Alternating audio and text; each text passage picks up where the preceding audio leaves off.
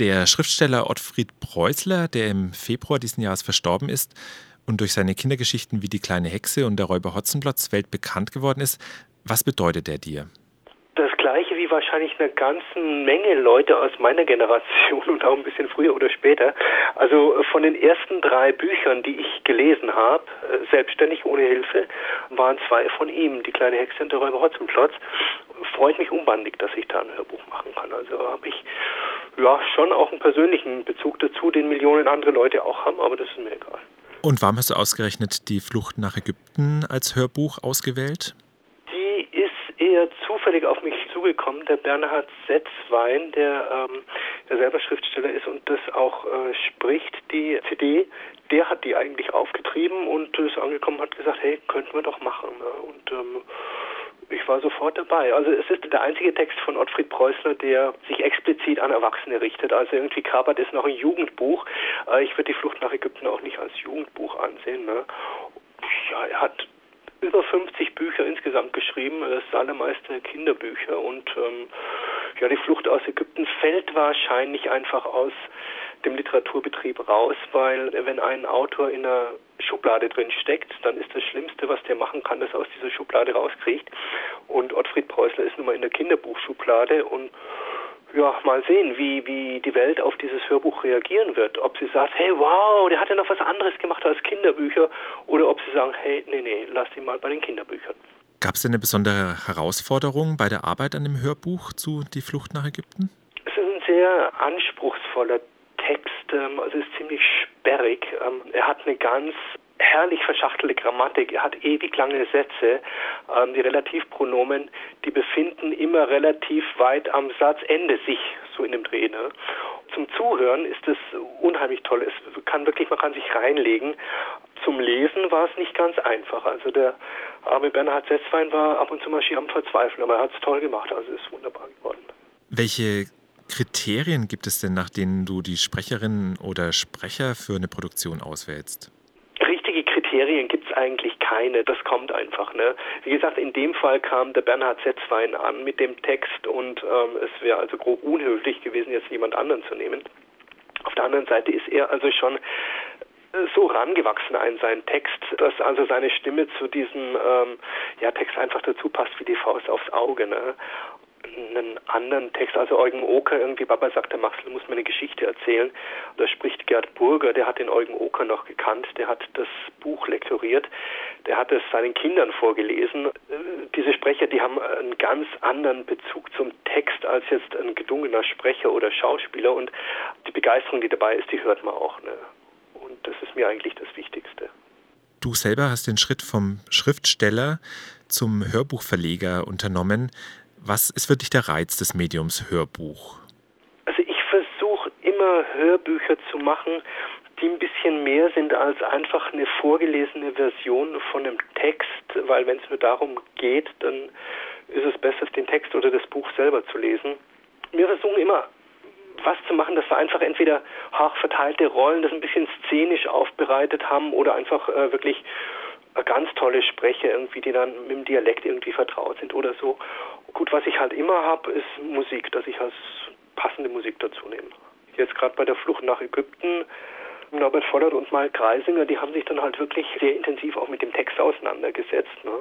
Und ich hatte so ein bisschen Vorstellungen, was ich mir wünschen würde und die haben sich dann ihre eigenen Vorstellungen äh, da gemacht, haben wie gesagt sehr genau wirklich auf, auf die einzelnen Szenen auch hingezimmert, ist ein maßgeschneiderter Soundtrack und ähm, was rausgekommen ist, finde ich, passt ganz wunderbar zusammen. Also es ist wirklich eine Einheit. Es ist ein neues Kunstwerk, was da entstanden ist. Ne? Also jetzt nicht einfach nur eine Hörversion von einem Text, sondern was ganz was Eigenes. Ne? Ich, ich sehe an und für sich das Hörbuch jetzt auch nicht als Konkurrenz zum Buch. Ne? Also dass jemand jetzt im Buchladen steht und äh, sich überlegt, boah, nehme ich das Buch oder nehme ich das Hörbuch und er entscheidet sich letzten Endes dann äh, über den Preis und sagt, nee, das Buch ist ein Euro billiger, nehme ich das Buch. Das möchte ich nicht, ne? Also, sondern ich also wir machen keine kompletten Lesungen, sondern ich mache immer nur Auszüge aus dem Buch. Wenn jemandem das Hörbuch super gut gefallen hat, kann er das Buch dazu kaufen und findet dann immer noch was Neues. Auf der anderen Seite, wie gesagt, wir sind was, was über das Buch hinausgeht, sage ich mal so ganz selbstgefällig. Das Verlagsprogramm, dein Verlagsprogramm, zeichnet sich mit dem Schwerpunkt aus, dass du Regensburger Autorinnen und Autoren zu Wort kommen lässt und deinen Blick in literarische, teils vergessene Schätze entlang der Donau und nach Böhmen ausrichtest. Hat das was mit einer Vorliebe für die Region zu tun? Das hat einerseits was mit der Vorliebe für die Region zu tun, andererseits ähm, ja, war das eher so eine zwangsläufige Sache. Auch also als ich den Verlag aufgemacht habe 2004, da haben wir ähm, ja, einfach weil es am naheliegendsten war, jetzt also buchstäblich ähm, Autoren aus der Region genommen, die wir persönlich kannten und haben die verhörbucht und wir haben dann so langsam immer weitere Kreise gezogen. Ne? Also ähm, Ludwig Bemelmanns, auch ein Regensburger, ja, der hat ein paar Jahre seiner Kindheit in Regensburg gewohnt, hat aber was mit Regensburg zu tun. Ähm, Eugen dann aus Schwandorf, eigentlich schon ein paar Kilometer weiter weg. Und ähm, wie gesagt, das Programm hat immer größere Kreise so ein bisschen gezogen und dass man dann irgendwann mal ähm, an die tschechische Grenze kommt und drüber hinweg auch, das ist eigentlich naheliegend. Also von daher verstehe ich mich schon als Regionalverlag, aber jetzt nicht in dem eingrenzenden Sinne, dass wir nur was über die Region machen, sondern dass ich eine Region durch einen Tellerrand auch definieren kann, über den man drüber gucken kann. Und das ist ähm, gleich das nächste eben ähm, Böhmen. Ne? Ist ähm, auch nicht geplant auf mich äh, zugekommen, sondern ein Freund von mir, der ein Reisebüro hat und ja, Fahrradtouren oder literarische Reisen ähm, nach Tschechien macht, der ähm, hat eben die Idee und ähm, ich fand die Idee toll und ähm, so kam das. Ne? Oder beispielsweise Eva Demski, Mama Donau. Eva Demski ist Regensburgerin und Mama Donau, äh, der Titel liegt nahe, es geht um diesen Fluss.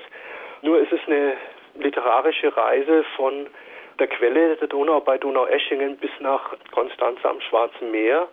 Irgendwann kommt die Donau auch in Regensburg vorbei. Also das ist für mich so, ja, Regionalverlag im allerpositivsten Sinn, dass man halt auch sagt, okay, hier ist eine Region. Ähm, wie stehen die anderen im Verhältnis zu uns und ähm, wo ist der ganze Weltbrei lokalisiert? Entfaltet es dann auch eine Wirkung außerhalb der Region? Also wird der Lorbeer Verlag auch woanders wahrgenommen? Mittlerweile schon, ja, ein kleines bisschen gebraucht. Also zwei von unseren Hörbüchern sind auf der Hörbuchbestenliste des Hessischen Rundfunks gelistet worden. Also praktisch die höchste Auszeichnung, die ein Hörbuch haben kann in der Republik. Die zweite gleich hohe oder ja, ebenbürtig hohe Auszeichnung ist der Deutsche Hörbuchpreis. Für den sind wir schon mal nominiert worden, haben nicht gekriegt, aber Nominierung ist ähm, ja, eigentlich auch schon ganz ordentlich was. Und ähm, ja, mittlerweile ist das Feuilleton bis in die Zeit und die Frankfurter Allgemeine Zeitung mit uns gefüllt. Gefüllt ist ein bisschen übertrieben, aber man nimmt uns wahr doch. Dieses für den Deutschen Hörbuchpreis nominierte Feature ist ja der Fahrradspeichen-Fabrikkomplex, von dir zusammen mit Angela Kreuz verfasst.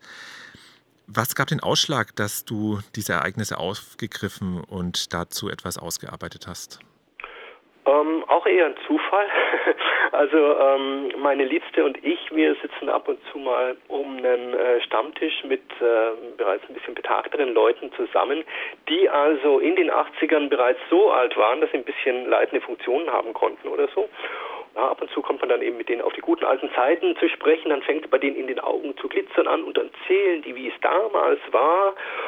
Und eine Geschichte ähm, hat also der, ähm, Egin hat erzählt, wie er äh, seinerzeit im Lodengrün zur Demo gegangen ist und links und rechts von ihm haben sie also die Leute mit den bunten Haaren und den Streifenhosen reihenweise festgenommen. Bloß ihn nicht, weil er eben ausgeschaut hat wie einer, der von hier kommen könnte. Und dann ist die Angela auf die Idee gekommen, dass man da einen Roman drüber schreiben müsste an und für sich, weil diese Geschichten, die die erzählt haben, einfach so skurril waren und so schräg. Und weil sie also sehr auf Lokalkolorit steht und das in den Zeitgeist richtig einfängt, ist sie also rumgelaufen in der ganzen Oberpfalz und hat also Leute interviewt, die damals aktiv waren. Ich habe mir das immer ganz interessiert angehört und dachte mir, oh, super toll, was sie alles macht. Und einmal ist sie dann eben von einem Herrn aus Wackersdorf zurückgekommen. Der war damals Polizist, kannte also den Bauzaun von innen, war dann ähm, Fotoreporter für den Neuen Tag, kannte den Bauzaun von daher von oben. Damals konnte man also am Anfang noch raufklettern. Und wenn er nicht in seinen beiden Jobs unterwegs war, dann war er ähm, beim Demonstrieren. Und dann dachte ich, gut, ähm, der Typ muss schizophren sein. Und sie hat gesagt, nee, der ist nicht schizophren, der ist ganz nett, mit dem kann man reden oder so. Und dann dachte ich mir, mein Gott, das ist so eine tolle Story, da müssten wir doch was machen. Was könnte man denn da machen? Man müsste, man müsste, man müsste. Und dann ist mir eingefallen, dass ich ja ein äh, Hörbuchverleger bin und dann war eigentlich auch schon klar, was man machen müsste. Ist dann der Roman dazu überhaupt entstanden? Ja, ja. Der Roman äh, heißt Wahnsinnszeiten und ähm, ist ungefähr zeitgleich rausgekommen, weil wir eben gesagt haben, ähm, zum ähm, 20. aus von der WAA. Ne? Also es ist eigentlich schon ein Jubiläum. Jetzt gerade heute ähm, lese ich in der Zeitung 25 Jahre Ende der Monarchie in Bayern, also der Strauß ist gestorben. Also das war jetzt vor ja, ziemlich genau fünf Jahren, als es rausgekommen ist. Da sind wir dann beim Thema gedrucktes Buch. Juckt es den Verleger Dieter Lohr, manchmal auch gedruckte Bücher rauszubringen? Nee, gar nicht.